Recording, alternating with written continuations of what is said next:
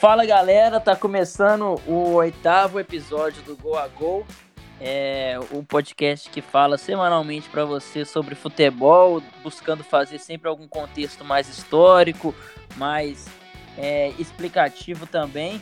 O meu nome é Henrique Salmazo, é, o nosso Twitter é GoAGoPod, segue a gente lá, estamos sempre atualizando todo final de semana. Hoje eu trouxe uma convidada mais do que especial para falar com a gente, minha grande amiga Ana Luísa, arroba Diva no Twitter. E aí, Ana? E aí, Henrique, e aí, pessoal, vamos falar um pouquinho mais sobre futebol e uns assuntos mais polêmicos, como eu gosto de falar no meu perfil pessoal, quem quiser seguir, tá aí o arroba, o Henrique falou. E aí, Igor? Olá, Henrique. Olá, Ana, Luiz e a todos os ouvintes. Um prazer estar aqui mais uma vez. E bora lá, né? Falar de futebol desse jeito que a gente está construindo a nossa identidade aí, bem bacana. Tá dando um feedback bem legal da galera. Chegamos a mil plays aí nessa semana, né? E só agradecer mesmo. E aí, Luiz, o nosso Palmeirão vai passar ou não vai? E aí, Henrique, e aí, Igor, e aí, Ana. Reforçar o agradecimento do Igor pelos mil plays. E Henrique, acho que vamos passar assim, viu? O Inter tem tido muita dificuldade contra a gente. É, então hoje é, a gente já tocou em alguns assuntos um pouco polêmicos, já falamos de VAR, já falamos de, de elitização nos estados e defendendo, defendendo torcedor organizado, defendendo torcedor mais popular. Quem não escutou, dá uma vasculhada aí no nosso canal e hoje vamos entrar um pouco nesse assunto um pouco mais polêmico também, um pouco mais na contramão é, do que se ouve costumeiramente. Hoje nós vamos falar sobre o excesso de rótulos no futebol.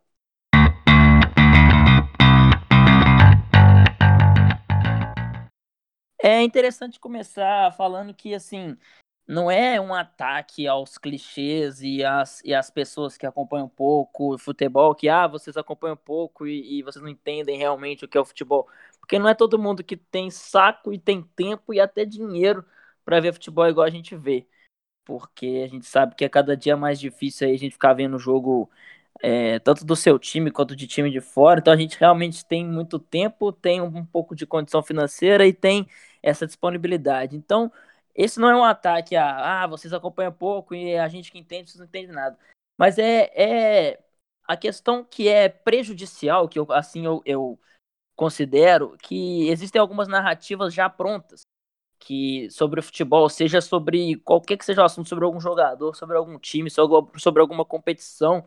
Então as pessoas elas não é, poucas vezes elas assistem a um jogo querendo saborear aquele jogo e aquela, aquela partida, e aqueles jogadores, e aquele cenário, aquele estádio lotado, porque elas já sabem, ah, esse jogador ele é, ele é pipoqueiro, esse, esse jogador ele é tal coisa, essa, essa torcida não canta em jogo grande, essa aqui falando de tal. Então, assim, parece que as pessoas elas já elas já têm, elas já assistem um jogo com as, com as conclusões tiradas, parece que são engenheiros de obra, obra pronta.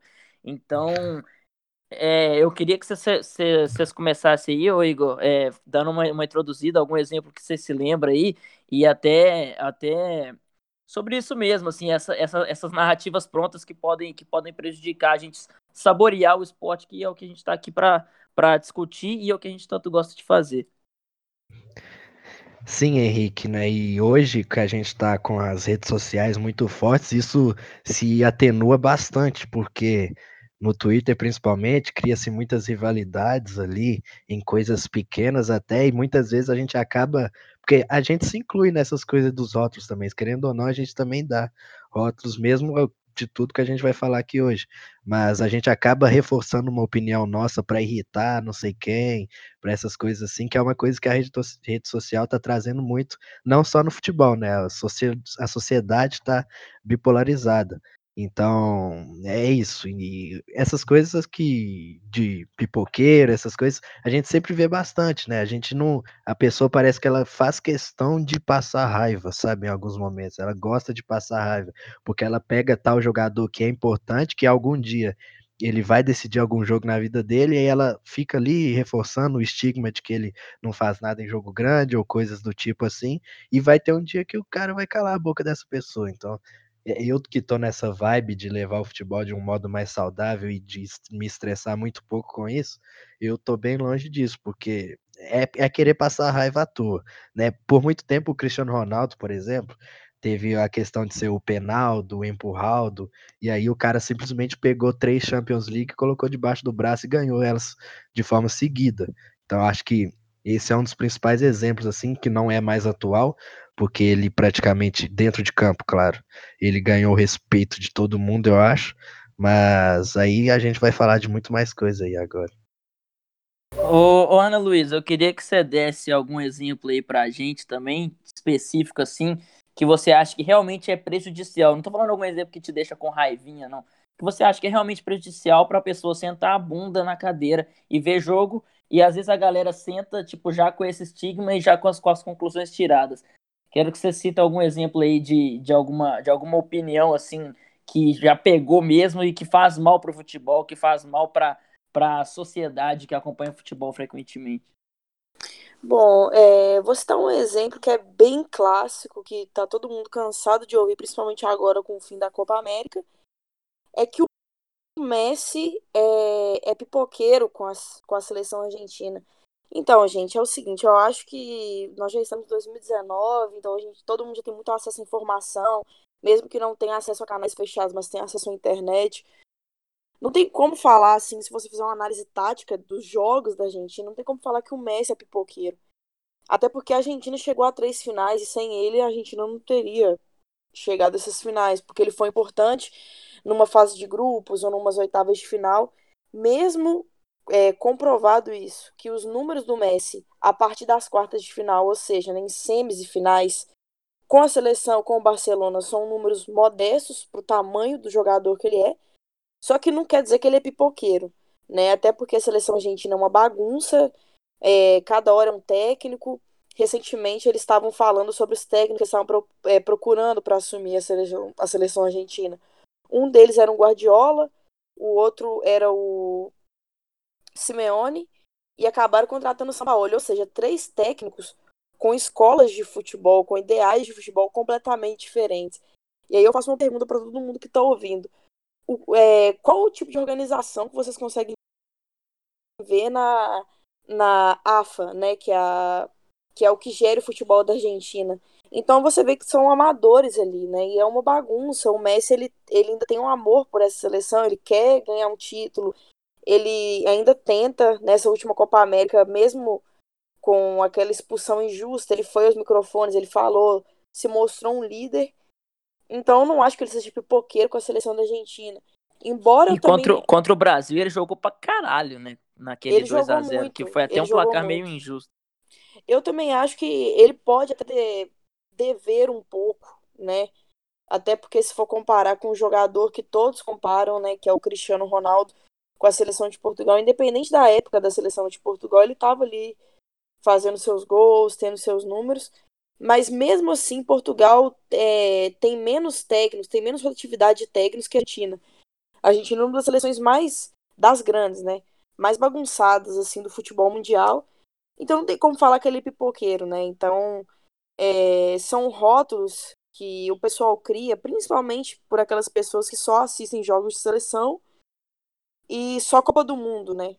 Então aí acho que ele é pipoqueiro, sendo que ele chegou a uma final de, de Copa do Mundo mesmo que passando nos pênaltis contra a Holanda, mas o, o, o pênalti que ele bateu, ele acertou. Ele, né? ele, ele ganhou como, como o melhor jogador dessa Copa. Então não tem como falar que um jogador desse patamar é pipoqueiro. Nem ele e nem o Cristiano Ronaldo. Nem o Neymar também, que acaba entrando nisso, né? O cara também tem muitos gols em finais. Então não pode falar isso, né? Muita gente falou que o Neymar pipocou na seleção. Ele é um cara que tá nos números, chegando perto dos grandes. Embora não tenha é, ganho um, um, mundial com a seleção, mas não tem como falar com, que os caras desse patamar que chegaram nesse nível são pipoqueiros. São rótulos aí que eu não gosto de falar que muito, não gosto de falar muito que são leigos, que eu que eu sei mais que alguém. Só que, gente, hoje em dia todo mundo tem muito acesso, né, à internet, a, a tudo. Então, assim, querer colocar esses caras nesse patamar de pipoqueiro, eu acho que é uma ignorância, né? Respeito a opinião de todo mundo, mas infelizmente isso aí não dá para aceitar. E sobre a Argentina também, nesse último ciclo aí que eles quase ficaram fora da Copa, tava caindo muito a culpa sobre o Messi, sendo que ele perdeu quase metade da eliminatória por lesão ou suspensão, e nos jogos que ele jogou, a Argentina ganhou quase todos os pontos. E o pessoal então, tem tipo... mania de falar que ele pipoca, que a lesão é forçada, né? E muita é. gente fala isso. Né, e tipo, isso é literalmente mesmo. Os pontos que a Argentina ganhou foram com de, de, vitórias, principalmente, foram com ele em campo e ficou quase de fora porque ele perdeu muitos jogos por lesão e suspensão. Falando sobre Copa América, acho que o Luiz vai lembrar bem também que ele é apaixonado por ele. O Gabriel Jesus, a galera criou uma narrativa tão, tão, tão grande em cima dele, uma raiva tão grande, que é, é o que o Igor falou aí mais cedo, que a galera gosta de passar raiva, porque é, é um jogador bem, bem novo, assim, ainda, que a galera já se cobra muito dele. Então, aí ele fez uma Copa do Mundo abaixo, coisa que é totalmente aceitável para alguém que tem, sei lá, 18, 19 anos. E a galera ficou puta e com ele. E o Tite não tirou porque não quis.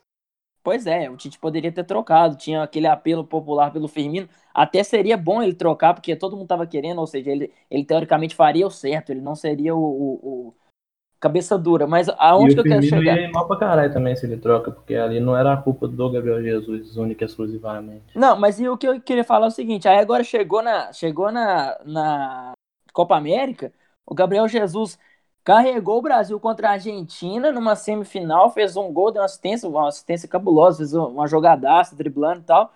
Aí chega na final, faz gol também. Aí eu vi gente falando, ah, contra o Peru é fácil. Porra, velho, você tá querendo o quê, tá ligado? Você, tipo assim, o cara tá fazendo gol numa final de campeonato, decidiu contra a Argentina, que talvez seja o maior clássico entre, entre as seleções do mundo, numa, numa semifinal, não era, um, não era um amistoso. Aí, ah, contra o Peru é fácil. Pô, vocês querem o quê? Que o cara decide, tipo assim, 500 mil jogos por segundo, sacou? Então parece que o cara já tem essa narrativa, ó. Ele é ruim, ele é pipoqueiro e tal, e eu não vou aceitar absolutamente nada que o cara fizer. Aí parece que talvez o cara faz coisas não deve conseguir nem, nem comemorar e nem se emocionar, saca? E o jogo contra a Argentina foi um jogo difícil pra caralho, velho. Quem viu sabe que a Argentina jogou muito melhor. As chances do Brasil foram o gol dele. Uma jogada que ele fez, deixou o Coutinho na cara e o Coutinho errou. E, a, e o gol que ele arranca lá de trás do meio de campo e deixa o Firmino na cara do gol. Então, o Brasil passou única e exclusivamente por causa do, da, do jogo que ele fez. Não foi porque o Brasil amassou a Argentina, sobrou uma bola para ele, ele fez um gol. Não foi isso que aconteceu, não. É, e, e, o... e ele, na minha opinião, ele já já estava jogando bem antes também. Né? Ele entrou, não lembro se foi no segundo ou no terceiro jogo como titular, e foi quando o Brasil cresceu de rendimento, junto com o Cebolinha, é claro. Mas ele já estava jogando bem, só que não, não estava fazendo gol, estava jogando um pouco mais longe da área também. Mas aí ele apareceu no momento certo. É um cara que a galera pegou para Cristo aí, né, com um trocadilho. Mas é, é que é um cara que está fazendo um 2019 muito bom. Até no City também, né? Ele começou a temporada mal, mas desde que virou o ano, ele foi muito importante eh, nos jogos que ele tem a oportunidade de jogar lá. E ele entrou, foi o terceiro jogo que ele entrou contra o Peru, que ficou 5x0. E ele e o Firmino se completam muito bem, porque o Firmino precisa de um cara para suprir a ausência dele na área quando ele sai para criar as jogadas. No Liverpool, o Salah faz isso, chega para finalizar e faz os gols. O Mané também. No, no, Brasil não tinha essa figura. O Everton não é um cara que vai entrar para a área para fazer os gols. O Coutinho também não é. Então, Acho colocar... até que parece mais com o Mané do que com o Salah. É, então colocar o, o Gabriel Jesus a, ajuda bem. O entrosamento dos dois foi melhorando o desempenho da equipe também. E a gente tem um exemplo clássico também, assim, que já virou até. ficou até cansado, assim, mas a gente vê muita gente falando que Sempre quando vai comparar Messi com o Cristiano Ronaldo, o argumento é: ah, o Messi é talento e o Cristiano Ronaldo, o Cristiano Ronaldo é físico. Como se os, as duas coisas não pudessem inverter. Tipo, o Cristiano Ronaldo, então, ele não tem talento, ele é só físico. Então, eu vou ficar malhando aqui o dia inteiro para ver se eu viro o maior artilheiro da história da Champions, sacou? Então, é. Porque, por, por exemplo, igual o, e o Messi também é físico, porque é, querendo ou não, ele não se machuca com frequência, ele, ele chuta bem com as duas pernas, ele não cai fácil, apesar dele ser um cara menor, assim, teoricamente. É, exatamente, tem esse, tem vídeos dele muito famosos, né? De ele tomando porrada e seguindo em frente. O Messi é um então, cachorro. É, esse, esse é clássico, né? Então, assim, tem, tem vários exemplos que, tipo assim, como, como que o Messi não é, não é físico, o cara praticamente não tem férias, porque se for ver no, no, quando acaba a temporada europeia, a temporada no ano passado, ele vai lá e joga uma Copa do Mundo. Aí joga a temporada inteira pelo Barcelona. Aí acaba a temporada, todo mundo entra de férias, ele vai jogar uma Copa América aqui, com todo o nível de pressão que se exige, fisicamente, mentalmente. Então, ah, mas ele, é, ele, é, ele é talento. Não, não tem talento puro que, que, que justifique tantos jogos e tantos gols por ano e tanta regularidade. Então também é físico, também é mental, também é técnico. Então eu acho que a gente tem que analisar um pouco mais fora da caixinha e assim, é, é mais fora do, do que a gente está vendo ali. Ah, é só isso. O que, o que a Ana Luiz estava falando mais cedo sobre a organização da seleção argentina é importante, porque a gente tem que analisar, igual no caso do Messi pela Argentina, no caso do Gabriel Jesus pelo Brasil, que ele começou a jogar um pouco mais longe do gol. O Tite está apostando nesse jogo mais posicional. Então isso vai tirar ele de longe do, de, de, perto do gol, que vai fazer ele fazer menos gols. Então o pessoal não quer saber disso, ele só quer falar, ah, é pipoqueiro, não faz gol e tal, tem que sair e tal. Entendeu? Acho que a análise deveria ser um pouco mais, um pouco mais. Eu não vou falar aprofundada, porque vai ficar parecendo que o cara tem que estudar, mas um pouco menos raivosa, sabe? Um pouco mais fria. Vamos, vamos, vamos ver o jogo aqui. Qual que é o cenário? E pouco se fala, mas o Cristiano Ronaldo foi eleito o melhor do mundo muito antes dele ser esse cara físico, como a galera fala hoje em dia. Quando jogava pelo Manchester, era um cara que já mostrava muito. Não, e ele, ele era habilidade pura na época, né? Era pedalada, drible. Ele era tipo o Neymar, ele era tipo o Neymar. Sim, sim. E você falou aí a questão de jogador físico ou não físico e tal. E tem uma coisa também que estão falando muito ultimamente que me deixa um pouco incomodado às vezes, que é a questão do Arthur, que ele era o fenômeno até ano passado no Grêmio, nos primeiros meses do Barça, e aí de dezembro para cá, do nada, todo mundo começou a pegar muito no saco do cara, sendo que, tipo, quando ele foi para a Europa, todo mundo sabia que poderia ser que ele sentiria o ritmo do, da, do, da partida de Liga dos Campeões, até de Campeonato Espanhol, numa exigência mais alta. Então, tipo, do nada o cara virou um jogador que não vai prestar mais pro Barcelona, Sendo que a gente vê que ele tem sim aquela leitura de espaços boas, ele tá tendo dificuldade nesse Barcelona que é muito posicional também. O Valverde tenta arrumar um meio termo, mas ele, como um jogador brasileiro, como um jogador sul-americano, quer estar tá perto da bola o tempo inteiro, e isso muitas vezes não é tão aceito bem lá na Europa, mas aí chega isso no Arthur, como e também falam que ele é um cara muito fraco de físico assim para duelos mesmo, que se apertar ele na marcação, ele vai perder a bola e tal, sendo que a gente tem o exemplo do Chave, por exemplo, que entra numa categoria de jogador um pouco semelhante, mas o Chave era muito bom fisicamente, cara. Esses caras que têm capacidade de giro ali no meio campo, eles não giram à toa. Eles giram porque eles aguentam o tranco dos caras que chegam para marcar eles e conseguem girar e conseguir ditar o ritmo do time ainda. Então, esses jogadores do Brasil sofrem muito, né, com essas raivas. E nesse ele... universo de seleções, assim, é, é, é, o que, é o que mais acontece, porque a galera que vê muita seleção assim só acompanha a seleção. Então acaba que, que ela acaba criando narrativas prontas de causa de realmente três ou cinco jogos que ela vê por ano, que é a Copa do Mundo ali, e no máximo um amistoso ou outro. Então. Ou Champions é... League também, final só. Pois é, e assim, a gente vê, né, ainda nesse universo de seleção, a gente vê, tipo é, a galera puta que, tipo assim, vê um Felipe Luiz da vida, a galera acha ele ruim, sacou? E acha que ele é, que ele é um, um, um lateral tipo, com pouca capacidade técnica, que só sabe se defender, sendo que ele é um, ele é, quando ele tá jogando, que para quem vê um, um pouco mais os jogos do Atlético, ele flerta pro meio toda hora, ele dá aquele aquela expressão que ficou famosa também, o último passe, ele faz isso muito bem, deixando, deixando o atacante na cara do gol. Então ele é um jogador muito técnico, Outro muito exemplo também, também, que eu queria dar é do Alisson, né? O Alisson é, na Copa do Mundo, ele, é, o Brasil tomou dois gols, vamos dizer assim, que o pessoal jurava que ele foi frangueiro, que ele tinha que pegar, assim, aquele chute do De Bruyne foi praticamente impossível, um goleiro do mundo talvez conseguiria pegar. E aí ele teve que ganhar uma Champions League e ser o melhor goleiro da Europa, não só da Inglaterra, como da Europa, para poder provar que ele sim é capaz de estar vestindo a camisa 1 da seleção. E hoje ele é respeitado. Só que até pouco tempo atrás ele era tido como o goleiro ruim, que só porque era bonito, só porque era do Sul, que o Tafarel queria convocar, sendo que ele é um puta de um goleiro e um dos melhores do mundo. Ele tem alguns defeitos. Ele gol contra o Equador que acho que nem valeu, mas que marcou muito no começo dele na seleção. Foi, foi exatamente isso. E... e ele teve que ganhar, né? Porque. Ele teve que ganhar uma Champions é. League. É, porque até no começo dele do Liverpool, que já era bom, a galera colocava ele na sombra do Van Dijk. Mas aí agora que ele ganhou, tá tudo bem.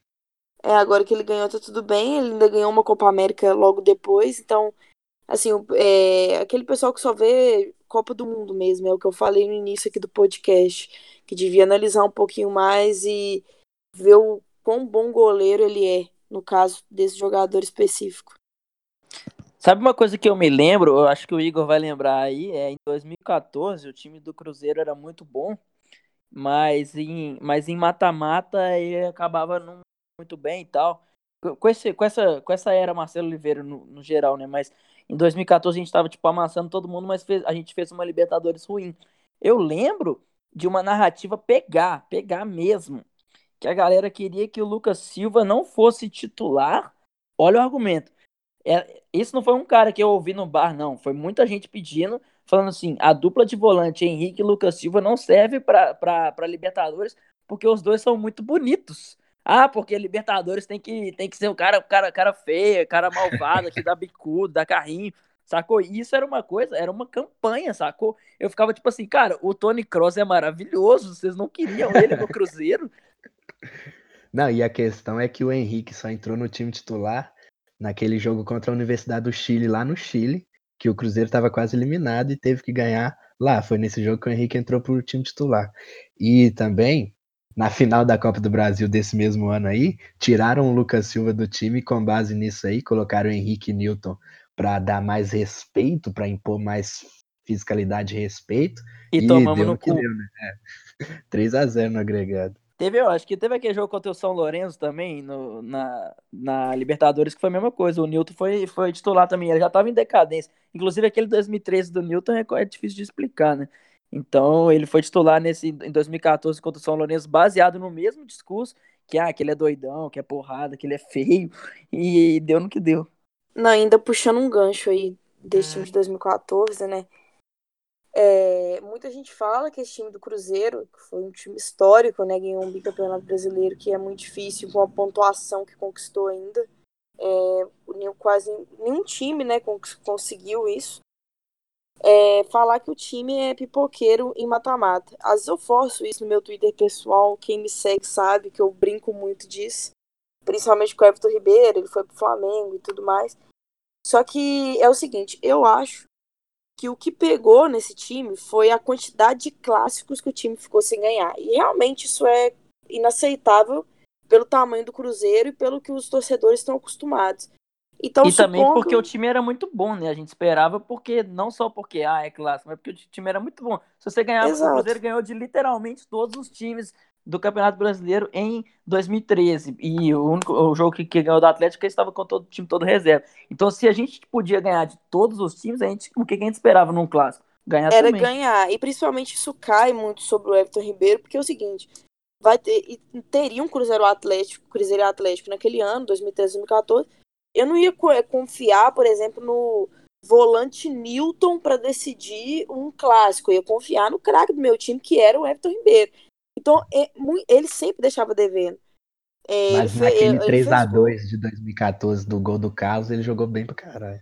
Sim, mas Só ele também. deixava devendo que às vezes precisava um pouco mais. Aí o pessoal pega um exemplo aqui do Judas, né? O Arrascaeta, que jogou aqui no Cruzeiro. É, o cara decidia clássico mesmo. É, era empatando, perdendo, ele deixava o dele lá, ou se não era assistência, era gol. Mas é o seguinte: um jogador desse tamanho, exige-se que ele decida também jogos desse tamanho, principalmente clássico, e pelo menos algum jogo de mata-mata. Sabe, os jogos do brasileiro também são jogos grandes. E se perdesse um jogo, por exemplo, contra o Grêmio, que o Everton Ribeiro virou o jogo, talvez o, o final do brasileiro seria outro, supondo. É, supondo não, talvez seria de verdade. Então, assim, ele foi decisivo, foi um jogo muito grande também. Mas jogo de mata-mata tem uma outra cara, clássico tem uma outra cara. E eu acho que sim, ele ficou devendo, principalmente em clássicos. Até porque a gente foi para uma final contra o Atlético. Mas talvez se a gente não fosse uma final contra o Atlético, tivesse saído, sei lá, nas oitavas da Copa do Brasil novamente, igual saímos em 2013 pro Flamengo, talvez esse rótulo não ia cair tanto. Acho que foi mais sobre clássico. Mas é, é um tipo de jogo que a gente. que, que o craque do time precisa decidir. Não precisa decidir todos os jogos, mas um ou outro precisa, porque são jogos que marcam mais do que aquele jogo contra o Grêmio no brasileiro, que lá na arena, que ficou 2 a 1 Gol do Goulart e do Everton Ribeiro, se eu não me engano. Então, para mim, ele sim, ele ficou devendo nisso. Em alguns mata-matas também, porque é aquilo que eu falei. Eu não vou confiar no volante Newton para decidir um jogo, eu vou confiar no craque do meu time. E sim, ele ficou devendo e eu acho que ele poderia ter dado mais pra gente nesse, nesse fundamento.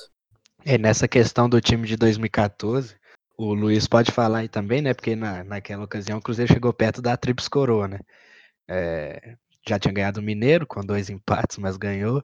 É, o brasileiro estava encaminhado e chegou na final da Copa do Brasil. E o Palmeiras, ano passado, também foi longe em todas, né, Luiz? Chegou na, na semi da Libertadores e da Copa do Brasil e estava com o Brasileirão encaminhado. Então também é muito difícil você ganhar tudo.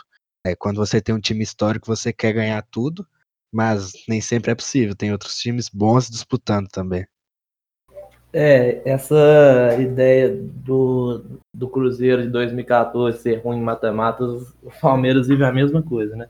Ano passado perdeu na semi para o Cruzeiro em dois jogos muito apertados, com 1x0 de São Paulo e 1x1 aqui. Saiu para o Boca porque teve cinco minutos muito ruim que o Benedetto acabou com o jogo na Argentina. Então, isso, assim, você não pode falar que o time é ruim em matemática por causa de cinco minutos o, o Palmeiras foi até na semifinal, estava entre os quatro melhores nas duas competições, tendo que linkar com um brasileiro que ele estava ganhando. E até hoje eles tratam o Palmeiras como um time ruim de mata-mata. Mesmo sendo um time que não toma muitos gols, ele tem uma vantagem nas quartas de final da Copa do Brasil e existe essa ideia. E além disso, eles linkam também a ideia do Dudu ser um cara pipoqueiro, né? Como era o caso do Everton Ribeiro pelo único motivo de que ele não bate pênalti, sendo que ele bate pênalti muito mal, quando ele bater, provavelmente ele vai errar. Então eles têm essa ideia, sendo que ele decide todos os jogos do campeonato, quando o Palmeiras chegou na final da Copa do Brasil, quem fez os dois gols foi ele, então tem uma parte da torcida do Palmeiras que trata ele como pipoqueiro, porque ele não bate pênalti, isso pra mim é inacreditável. E tem o, tem o clássico exemplo, né, quem me conhece sabe, acho que eu tava até demorando para citar o Higuaín, porque é, voltando a esse universo de seleção, que é, o, que é o que eu disse que mais cria rótulo, a gente vê aí, a gente já citou vários exemplos, que dentro de seleção, se você não fizer um bilhão de gols, você é pipoqueiro. Inclusive, o Messi é o maior artilheiro da história da seleção argentina e também não adiantou. Então, o Higuaín, ele é tido como.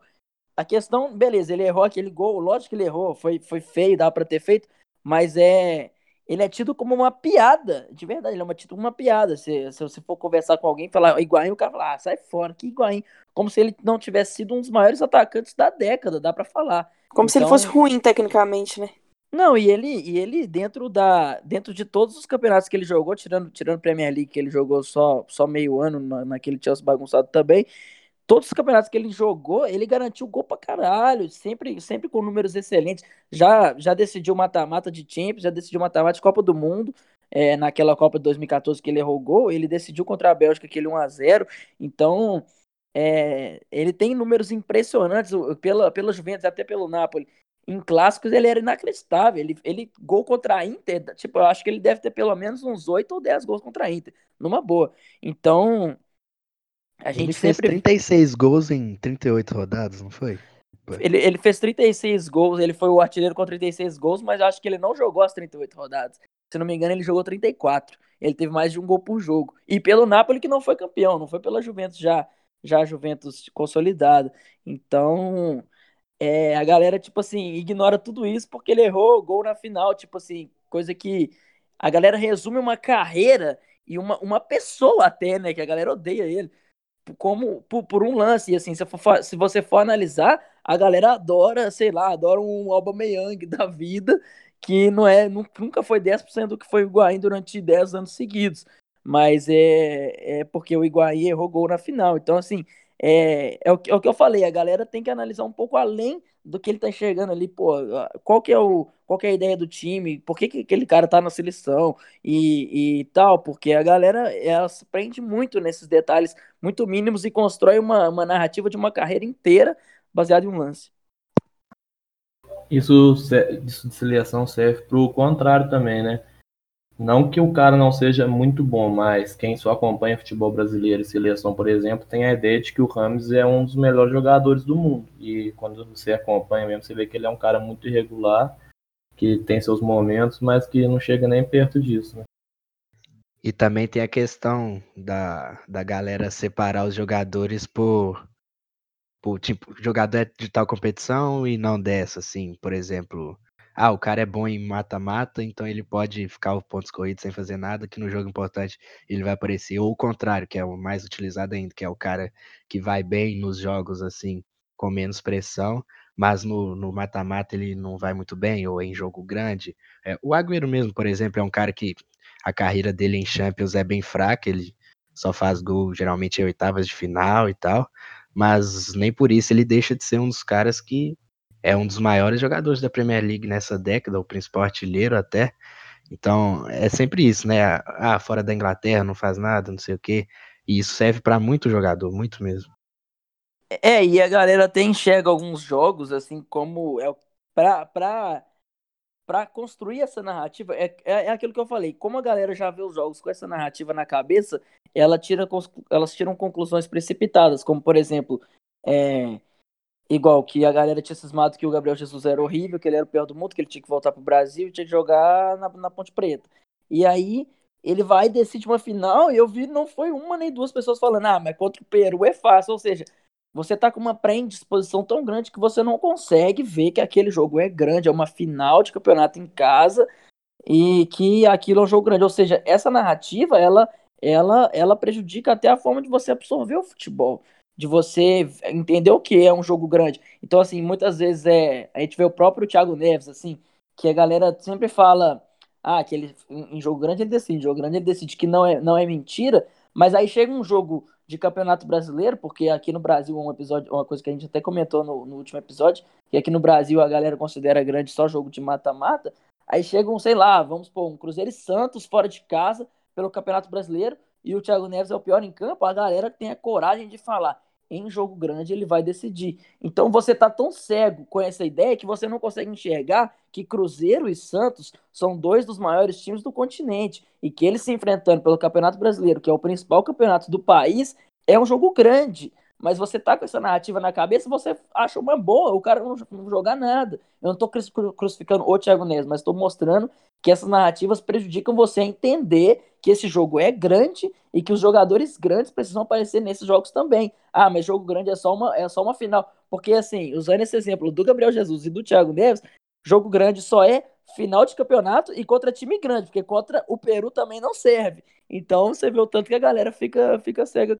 Até isso. porque de 60 jogos no ano, mais da metade é do Campeonato Brasileiro. Então eu acredito que, que o jogador tem que mostrar resultado, que ele não ganha só para jogar uma final, né? Ele ganha para, sei lá, do contrato de dois anos, ele ganha para jogar todos os jogos. É o que eu imagino. Né? E no caso do, do, do Thiago Neves, realmente, principalmente ano passado, a galera levou muito essa, essa narrativa a sério e dava raiva mesmo, porque no Campeonato Brasileiro, não só ele, como eu acho que todos os, o, os jogadores não levavam muito a sério, né? Nem o treinador. Né? Apesar é, mesmo. E, e, e, e, a, galera ficava de boa, né? Tipo assim, o Cruzeiro perdia para um Corinthians fora de casa, sei lá se perdeu, mas só um exemplo.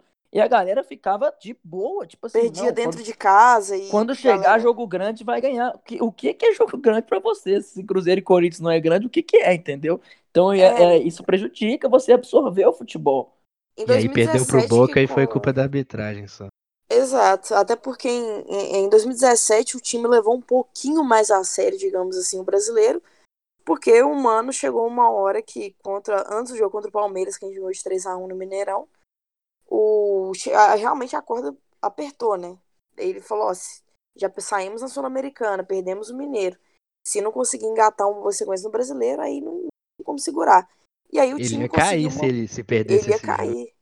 Uh, nesse ano até o Thiago Neves foi, foi bola de prata, decidiu também na, na, Copa do Brasil e foi bem. Só que em 2018, realmente a maioria dos jogadores e do treinador no brasileiro foi vergonhoso, foi ridículo isso aí. E a gente ganhou a Copa do Brasil, lógico, jogando até melhor que 2017, fazendo muitos bons jogos, principalmente contra o Palmeiras fora de casa, que a gente ganhou de 1 a 0 com um gol de contra-ataque. É, mas só que, assim, não pode confiar, né? Porque mata-mata, eu não gosto de falar que é loteria. Só que aquele negócio, o time tá muito melhor, só que talvez num chute de fora desviado, o time pior ganha. E depois ele se fecha, o time melhor não consegue simplesmente fazer nada.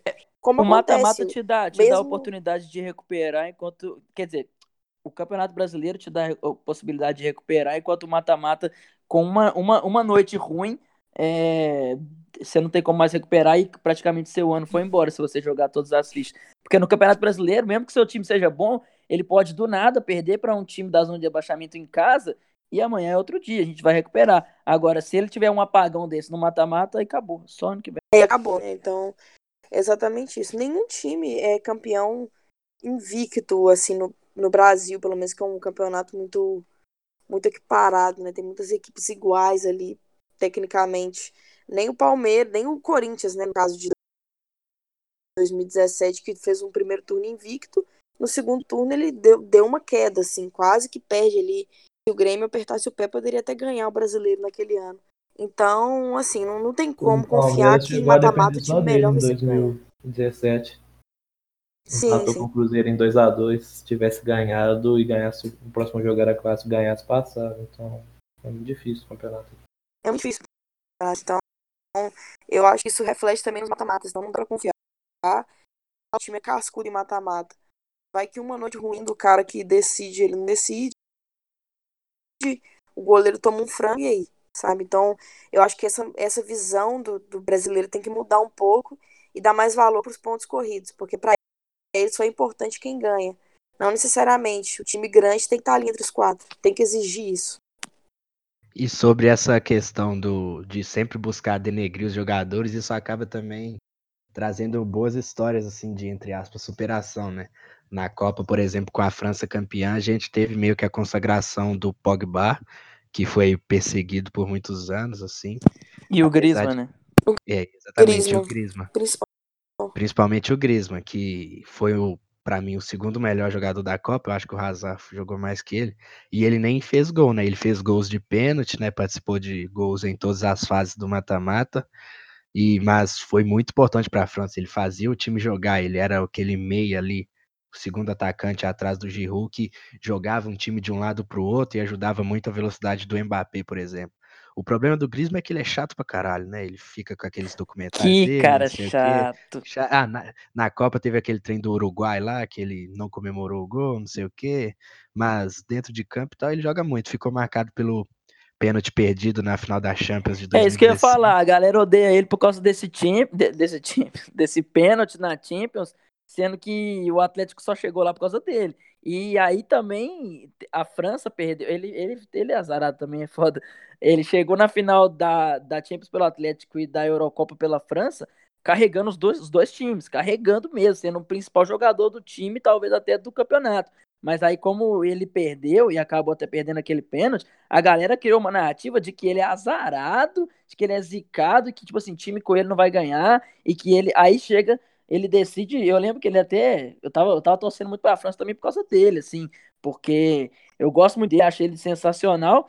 E aí ele faz um gol de pênalti, eu tive que ler a gente falando, ah, mas de pênalti é de boa. Porra, mas vocês odeiam o cara porque ele errou um gol de pênalti na final. Agora que ele fez um gol de pênalti na final, não serve também. Então eu fico pensando o que, que a galera quer. Quer que o cara, quer que o cara vire um robô, uma máquina, um deus. E uma coisa interessante que a Ana Luísa falou mais cedo, que o, o, futebol, e principalmente aqui no Brasil, a maioria dos jogos, eles são considerados realmente menores. Se você for ver no Brasil que se tem, é, sei lá, 15 jogos de campeonato estadual, aí tem uma coisa ou outra de uma primeira liga, é, uma aquela é, tipo assim, para quem não tá na Libertadores, a Copa do Brasil tem umas três fases preliminares ali contra times muito ruins mesmo, assim, de série D, por exemplo. Então, se for ver num campeonato que tem, num, num, num calendário que você tem, tipo, sei lá, 70 jogos, pelo menos 50% são contra times ruins. Então, se quando o cara faz muito gol no ano, com certeza ele fez gol nesses jogos. E a galera fica um pouco até puta do cara fazer gol em jogo pequeno. Tipo assim, ah, só faz gol nesses jogos. Caralho, mas tipo assim, 50, 60% dos jogos são pequenos. E aí. E aí o que falei, é, é o que eu falei mais cedo, que ajuda a construir uma narrativa de qualquer jogo é pequeno. Porque se um jogador faz um monte de gol lá no campeonato estadual, um monte de gol em primeira liga e tal, aí ele faz gol num, sei lá, num jogo de campeonato brasileiro, a galera fala assim, mas aí, só faz um jogo pequeno. Porque eles estão acostumados a ver ele fazendo gol em campeonato mineiro. Então eles não conseguem entender que, que, que, que aquele jogo também é grande. Então, esse número de jogos muito exagerado, principalmente aqui no Brasil, ajuda a construir essa narrativa, porque, é, querendo ou não, a maioria dos jogos são pequenos mesmo. É, é, é até uma coisa que a gente pode usar para outro, outro episódio, como é que esse calendário aqui é zoado. Então, a galera fica puta de alguém fazer gol em um jogo pequeno. É, parece que jogo pequeno tem que perder. É, isso me irrita muito. Não, não sei se irrita é a palavra certa, mas me incomoda assim o tanto de jogo assim que se pode poupar, né? No, no brasileiro parece que é muito permitido você poupar o time. Tipo, você pode poupar que ah, o mata-mata é uma chance e tal. E óbvio, não vamos podemos ignorar o contexto do calendário e tal. Eu até quero trazer o nosso amigo André Braga, cachorro louco aqui, que está se formando em educação física, sabe muito dessas coisas de fisiologia do esporte para a gente debater sobre isso. Mas você dá prioridades, ok. Ainda mais com essa questão de que a Copa do Brasil vale mais dinheiro e tal. Mas, cara, o brasileiro é o brasileiro, velho. Tipo, devia ser o objetivo de todo mundo ganhar. E, e, aqui no Brasil você falou isso da questão dos gols e a gente ainda vê muita gente fala, fazendo poucos gols, né? O artilheiro do Brasileirão nunca é um cara com muitos gols assim e, e geralmente ainda não é um cara dos primeiros colocados assim. É, é, é um, sempre de time menor, um time de é. décimo lugar, assim. É um ceifador da vida, um cara assim. E, e com, e com 16 gols, sacou? Diego é, Souza com o esporte quase caindo. É, o, quando o Palmeiras não caiu com 40 pontos, o artilheiro do campeonato foi o ceifador. Inclusive, ele tirou o Palmeiras desse rebaixamento e pouco se fala. mais do que qualquer outro. Valdívia sofreu os pênaltis e ele batia. A única jogada de ataque do Palmeiras era essa. Esse time era ruim demais. É, pois é, então a gente fica assim, né? O, o papo que, eu, que a gente queria fazer, que eu até comecei falando e, e, e, e reforcei agora no final, é que a gente não tá falando que é, quem, quem cria esses rótulos tá errado e tem que acompanhar futebol e tem que ver futebol o dia inteiro, igual eu. Mas sim concluir o que eu falei agora mais cedo, que a gente, que esses rótulos eles acabam tirando o nosso prazer de sentar e ver o jogo, porque eles, eles acabam fazendo com que a gente tire conclusões precipitadas, que é aquilo que eu falei, que se algum jogador fizer gol, mesmo que o jogo seja grande, a pessoa vai falar, ah, mas em jogo pequeno é de boa, sendo que o jogo é grande e assim deve ser encarado pela torcida, pelos jogadores, então, é, esses rótulos eles fazem a gente ter percepções muito erradas de, desse, desse, desses níveis de, de jogos e de jogadores e de, e, de, e de competições e de análises mesmo. Então, a gente fica assim. Henrique. Que? Só para finalizar também uma coisa que eu esqueci de falar é que tipo a gente também não está fazendo uma campanha assim para valorizar mais o, o, mata, o pontos corridos do que o mata-mata. Não, cada um tem seu lugar, mas nem por isso um jogador tem que ser mais elogiado por causa disso, sabe? Por ser melhor em um ou no outro. Tem espaço para todo mundo e tal. E também não deve ser socialmente aceito um time simplesmente cagar pro Campeonato Brasileiro e fazer menos do que o mínimo, porque no mata-mata vai, vai, vai ganhar e, e que no mata-mata decide. É, a gente quer que o, o, nosso time vá bem em todas as competições, a gente torce pro time, a gente não torce pro campeonato. É, é, até porque quando a gente fala essas questões assim, muita gente reclama que, ah, por exemplo, não tem dúvidas de que o Real Madrid é é, foi o grande time dessa década, por causa dos, das quatro Ligas dos Campeões que ganhou em mata-mata. Né? E, tipo, a gente que fala muito dos pontos corridos, a gente não vai negar isso e falar que o melhor time é algum outro que ganhou muitas ligas nacionais e tal. É, não tem isso. Tipo, nesses últimos anos o Barcelona continua reinando lá na Liga Espanhola, Mas a gente sabe que o grande clube da, dessa década foi o Real Madrid. Cada caso é um caso. E em, em, contrapartida, eu tenho certeza que o torcedor do Real Madrid fica puto de perder tanto pro Barcelona. Claro que os caras ficam apaixonados, eles são tricampeões europeus e, e fizeram história, acho que ninguém nunca tinha conseguido isso. Mas eu tenho certeza que quando eles perdem pro Barcelona em casa, eles perdem pro Barcelona em casa, com frequência ainda, com o Messi passeando, inclusive o Messi pipoqueiro, entre aspas, ele decide contra o Real Madrid de um jeito inacreditável. Mas eu tenho certeza que o torcedor do Real Madrid não vê aquele jogo e fala: Nossa, mas beleza, porque a gente vai, vai jogar Champions. Claro que o cara quer ganhar do Barcelona, eles odeiam o Barcelona e tem, e tem motivo para isso. E o futebol tem que ser assim, tem que ter rivalidade e tem que ser encarado assim. Porque. É, mas é, é isso que você falou, Igor. É, é o, Real Madrid foi o grande time dessa década, mas essa, essa ideia eu, eu tenho certeza que incomoda eles também. Que eles queriam ter um domínio nacional também queria bater mais no Barcelona, bater no sentido de ganhar, claro. É, então é isso aí. É, fica por aí a nossa análise, a nossa conclusão, acho que ficou um pouco clara aqui agora. E vamos para a dica da semana.